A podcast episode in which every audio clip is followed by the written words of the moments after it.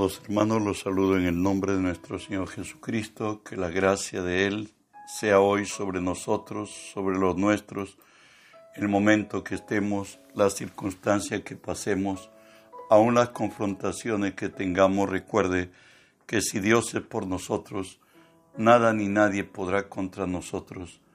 Estamos estudiando la palabra de nuestro Dios en Isaías 52, 7, que dice así, Cuán hermosos son sobre los montes los pies del que trae alegres nuevas, del que anuncia la paz, del que trae nuevas de bien, del que publica salvación, del que dice a Sión, tu Dios reina.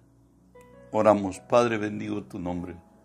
Te doy gracias, Señor, que siendo hombre, me concedes el privilegio de ponerme delante de ti y ponerme por ti delante de tu pueblo. Por ello, Señor, te cedo mi voluntad, mis pensamientos, las palabras de mi boca, mis actitudes y acciones las someto y las sujeto a ti, Señor Dios. Y tú que vives en mí, haz tu obra a través de mí. Por tu nombre, Jesús, toma autoridad sobre toda fuerza del reino del mal que se haya filtrado, Señor Dios, en este lugar o al lugar donde esta señal alcance, Señor. En tu nombre los ordeno que se aparten de nosotros, que huyan de nosotros en el nombre de Jesús. Y en el nombre de Jesús, Dios Espíritu Santo, permíteme decirte, bienvenido Espíritu Santo. Hoy unge mis labios con tu poder. Pon tus palabras en mi boca. Unge los oídos de mis hermanos. Que tu palabra se quede en nosotros. En el nombre de Jesús. Amén y amén. Bueno, hermanos, estamos estudiando el año agradable del Señor. Hoy veremos único medio de salvación. En Juan 14, Jesús nos dice así, no se turbe vuestro corazón, creéis en Dios, creed también en mí. En la casa de mi Padre muchas moradas hay. Si así no fuera, yo os lo hubiera dicho Voy pues a preparar lugar para vosotros, y si me fuere, os prepara y os prepararé lugar, vendré otra vez, y os tomaré a mí mismo, para que donde yo estoy, vosotros también estéis, y sabéis a dónde voy, y sabéis el camino. Dijo Tomás, Señor, no sabemos a dónde vas, ¿cómo podremos saber el camino? Jesús le dijo, yo soy el camino y la verdad y la vida. Nadie viene al Padre sino por mí. ¿Sabes? Jesús es el absoluto, el necesario, el imprescindible. Él dijo, yo soy el camino, la verdad y la vida. Es más, nadie viene al Padre si no es por mí esas verdades excluye a todos, el único, no ninguno más.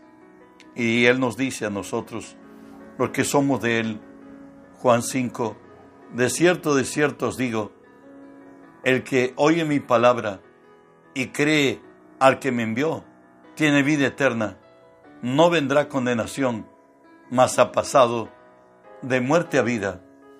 En el, como nos haya encontrado el Evangelio, y aún donde abundó el pecado, sobreabundó la gracia, nos dice así Colosenses 2, y a vosotros, estando muertos en pecados, en la incircuncisión de vuestra carne, os dio vida juntamente con Él, perdonándoos todos los pecados, no algunos, sino absolutamente todos, sean pocos, sean muchos, sean extremadamente extraviados o de los moralistas igual. La sangre de Cristo extingue todo pecado. Y no dice Jesús en Juan 10, y yo les doy vida eterna, y no perecerán jamás, ni nadie los arrebatará de mi mano. Mi Padre que me las dio es mayor que todos, y nadie las puede arrebatar de las manos de mi Padre. Dios es bueno Estuvimos en otro tiempo creyendo servir a Dios. en una mera religiosidad. Primera de Juan nos dice así, cinco, pero sabemos que el Hijo de Dios ha venido y que nos ha dado entendimiento para conocer al que es verdadero y estamos en el verdadero, en su Hijo Jesucristo. Este es el verdadero Dios y la vida eterna. Vuelvo a leerlo. Este es el verdadero Dios y la vida eterna. Pablo tuvo que decir en su momento, porque no me avergüenzo del Evangelio, porque es poder de Dios para salvación al judío primeramente y también al griego. Esto hacía referencia de la religión que trajo desde sus padres, donde crió servir a Dios y estaba hoy constituido en enemigo de Dios, mas por su gracia, vuelto a Cristo, encontró la gracia de ser salvo y de ser servidor de Cristo. Y primero Juan 4:13 nos dice cuál es la evidencia de ser realmente de Él, de Jesús. Y lo dice así, en esto conocemos que pertenecemos, que permanecemos en Él y Él en nosotros, en que nos ha dado su Espíritu. El Espíritu de Dios está dentro de nosotros. Él es el que da testimonio de que somos hijos de Dios, porque al venir a Cristo esto sucedió, mas a todos los que le recibieron, a los que creen en su nombre, le dio potestad de ser hechos hijos de Dios, los cuales no son engendrados de sangre, ni de voluntad de carne, ni de voluntad de varón, sino de Dios. Al recibir a Cristo como Señor y Salvador, hoy somos hijos de Dios. Hemos nacido en el Espíritu. Hoy los mismos genes de Dios obran y habitan en nosotros. Nuestra responsabilidad es hacer morir las obras de la carne para que el fluir de ese gran poder de Dios que está en nosotros, que es Cristo viviendo en nosotros, opere a través de nosotros. La palabra nos dice, a través de Pedro, a quien la tradición dice que es el fundador de nuestra iglesia, nos dice así, este Jesús es la piedra reprobada por vosotros los edificadores, la cual ha venido a ser la cabeza del ángulo y en ningún otro hay salvación, porque no hay otro nombre bajo el cielo dado a los hombres en que podamos ser salvos. Esto exime todo, toda religión, toda filosofía, todo pensamiento, todo hombre, todo nombre. Solo Jesús es el Salvador. Hoy vemos a Jesús visitado por uno de los principales en la sinagoga en, del Sanedrín a Nicodemo. Y no dice así la palabra. Había un hombre entre los de, hombre de los fariseos que se llamaba Nicodemo, un principal entre los judíos. Este vino a Jesús de noche y le dijo, Rabí, sabemos que has venido de Dios como maestro, porque nadie puede hacer estas señales que tú haces si no está Dios con él. Respondió Jesús y le dijo, de cierto, de cierto te digo, que el que no naciere de nuevo no puede ver el reino de Dios. Nicodemo le dijo, ¿cómo puede un hombre nacer siendo viejo? ¿Puede acaso entrar por segunda vez en el vientre de su madre y nacer? Respondió Jesús, de cierto, de cierto te digo, que el que no naciere de agua y del Espíritu no puede entrar en el reino de Dios. Lo que es nacido de la carne, carne es. Y lo que es nacido del Espíritu, Espíritu es. Tenemos que tener un nacimiento espiritual. ¿Y cómo hacerlo? También nos dice la palabra, si aún no lo has hecho. Romanos 10, 9 y 10 dice así, que si confesares con tu boca que Jesús es el Señor, y creyeres en tu corazón que Dios le levantó de los muertos, serás salvo, porque con el corazón se cree para justicia, pero con la boca se confiesa para salvación. Hoy Pablo, en Atenas, la fuente del saber de su tiempo, él le da un discurso y después de ese discurso que le dice que él predica al Dios desconocido, al que estaba en un altar donde decía al Dios desconocido y no había ninguna imagen. Pablo le dice que a él, a él está predicando él. Y cuando termina el mensaje, nos dice que dijo así, Hechos 17, 29 al 31, siendo pues linaje de Dios, no debemos pensar que la divinidad sea semejante a oro, o a plata, o piedra, escultura de arte, o de imaginación de hombres. Pero Dios, habiendo pasado por alto los tiempos de esta ignorancia, ahora manda a todos los hombres en todo lugar que se arrepientan, por cuanto ha establecido un día en el cual juzgará al mundo con justicia por aquel varón a quien designó, dando fe a todos por haberle levantado de entre los muertos. La resurrección de Jesús hace su obra de Él y en Él su obra perfecta y el único que se ha levantado de entre los muertos y es primicia de los que duermen. Y habiendo resucitado, Él es el Señor del universo y ordena en todo lugar que el hombre se vuelva Dios de corazón. Habacuc 2, 18 y 19 dice, ¿de qué sirve la escultura que esculpió el que lo hizo? La estatua de fundición que enseña mentira para que haciendo imágenes mudas confíe el hacedor en su obra? Hay del que dice al palo despiértate o a la piedra muda, levántate. ¿Podrá él enseñar? He aquí que está cubierto de oro y de plata, y no hay espíritu en él. Hoy tenemos, confrontados por su fe, Sadrach, Mesach y Abednego, frente a lo que ellos consideraron que por su fe nunca se podrían doblar sus rodillas ante la estatua que había levantado Nabucodonosor en sus días y que había dado un dictamen de que se decía que todo aquel que no se postrase cuando sonase los instrumentos, hoy le dicen, sabes, los hebreos que trajiste, ellos no obedecen. Yo lo han puesto frente a Nabucodonosor. Y no dice la palabra así en Daniel 3, 16 al 18.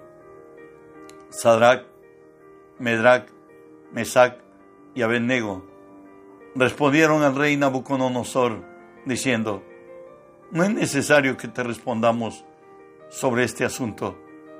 Y aquí nuestro Dios, a quien servimos, puede librarnos del horno de fuego ardiendo, y de tu mano, oh rey, nos librará. Y si no sepas, oh rey, que no serviremos a tus dioses, ni tampoco adoraremos la estatua que has levantado. Recuerden que son atados ellos con sus turbantes, con todos sus, sus calzas y todo, y son lanzados al fuego ardiendo, al, al horno de fuego ardiendo. Y Nabucodonosor mira y dice que él vio no solamente a los tres, a Sadrach, Mesach y Abednego, sino vio a un cuarto que parecía al Hijo de Dios. Precisamente los vio que se movían y no pasaba nada y ordenó que fueran sacados y salieron ellos. Ni sus vestidos solían quemado, ni aun sus cabellos. Y finalmente dio un decreto que se honrase al Dios de Mesac Sarak y Abednego, y que aquel que no lo hiciera sería muerto. ¿Sabe por qué? El salmista nos dice en Salmo 86, 10, porque tú eres grande y hacedor de maravillas, solo tú eres Dios. Jesús dijo, el que en él cree no es condenado, pero el que no cree y ha sido condenado porque no ha creído en el nombre del unigénito de Dios, en Jesús. Otros creen que sus obras pueden salvarlos. A una tradición nos dice nuestra fe y nuestras obras. ¿Sabe qué? Pablo, el apóstol de los gentiles, lo dice así en Gálatas 2.21. No desecho la gracia de Dios, pues si por la ley fuese la justicia, entonces por demás murió Cristo. Si por la ley fuese la justicia, entonces por demás murió Cristo. Y Gálatas 1 nos habla la experiencia de Pablo y nos dice así, porque ya habéis oído de, acerca de mí, de mi conducta en otro tiempo, en el judaísmo, que perseguía sobremanera a la iglesia de Dios y la asolaba. En el judaísmo aventajaba a muchos de mis contemporáneos de mi nación, siendo más celoso de las tradiciones de mi padre, pero cuanto agradó a Dios, que me apartó desde el vientre, del vientre de mi madre, y me llamó por su gracia, revelar a su Hijo en mí, para que yo le predicase entre los gentiles, no consulté enseguida ni a carne ni sangre. Pablo está hablando de que sí, aunque era judío, que creía en el Dios único, estaba en la mera religión, pero en camino a Damasco fue alcanzado por, por el único, hoy hecho servidor de Cristo él reconoce que era la tradición y que ahora Dios mismo había revelado en Cristo su vida. ¿Sabes? La Biblia nos dice, Jesús lo dijo en Juan 4:24, Dios es espíritu, y los que le adoran en espíritu y en verdad, es necesario que le adoren. La única condición para que el hombre pueda adorar a Dios y servir a Dios es en el Dios Espíritu. ¿Sabes?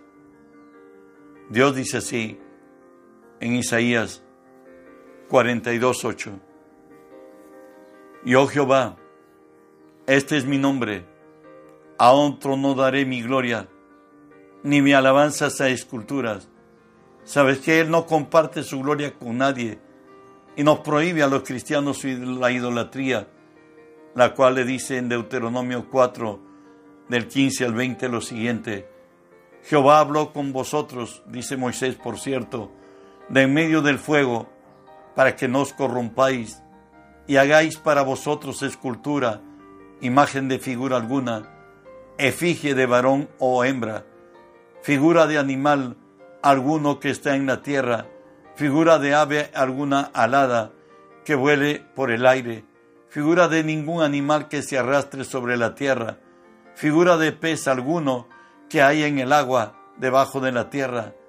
No sea que tú alces tus ojos al cielo y viendo al sol y a la luna y a las estrellas y todo el ejército del cielo, seas impulsado y te inclines a ellos y les sirvas, porque Jehová tu Dios los ha concedido a todos los pueblos de debajo de los cielos. Pero a vosotros Jehová os tomó y os ha sacado del horno de hierro de Egipto para que seáis pueblo de su heredad, como en este día.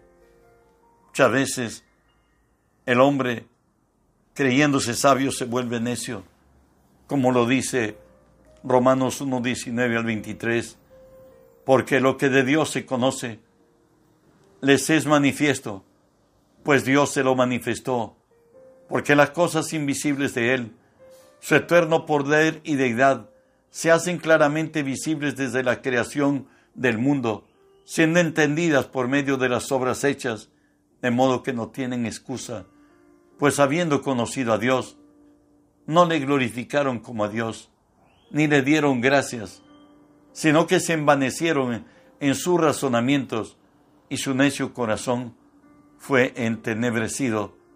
Profesando ser sabios, se hicieron necios y cambiaron la gloria de Dios incorruptible en semejanza de imagen de hombre corruptible, de aves, de cuadrúpedos y de reptiles. Dios está en total desacuerdo con la idolatría. El primer mandamiento lo tenemos y el segundo en Éxodo 20, por cierto, los diez mandamientos. Y nos dice así el Señor, no tendrás dioses ajenos delante de mí, no te harás imagen ni ninguna semejanza de lo que esté arriba en el cielo, ni abajo en la tierra, ni en las, en las aguas de debajo de la tierra. No te inclinarás a ellas, ni las honrarás, porque yo soy Jehová, tu Dios, fuerte, celoso, que vitito la maldad de los padres sobre los hijos hasta la tercera y cuarta generación de los que me aborrecen. Gracias a Dios que estamos en Cristo. Gracias a Dios que hemos sido escogidos desde antes de la fundación del mundo. Estábamos predestinados para esta gracia. Hoy, alcanzados por Él, le pertenecemos a Él y podemos decir, el que oye la palabra y cree en el que envió, el que me envió, dijo Jesús, tiene vida eterna, no vendrá condenación, mas ha pasado de muerte a vida. Cristo es nuestro Salvador y solo por gracia se nos ha concedido esta gracia. Gracias Jesús, tú eres nuestro Salvador, nuestro Señor. Hermanos, enviemos este mensaje, que el mundo entero sea lleno del conocimiento de Dios. Él dijo que que oye la palabra y cree quien envió tiene vida eterna. Es tiempo de cumplir esa palabra. Envíe la palabra y muchos vengan a Cristo y el mundo entero sea lleno del conocimiento de Dios como las aguas cubren la mar. Bendiciones.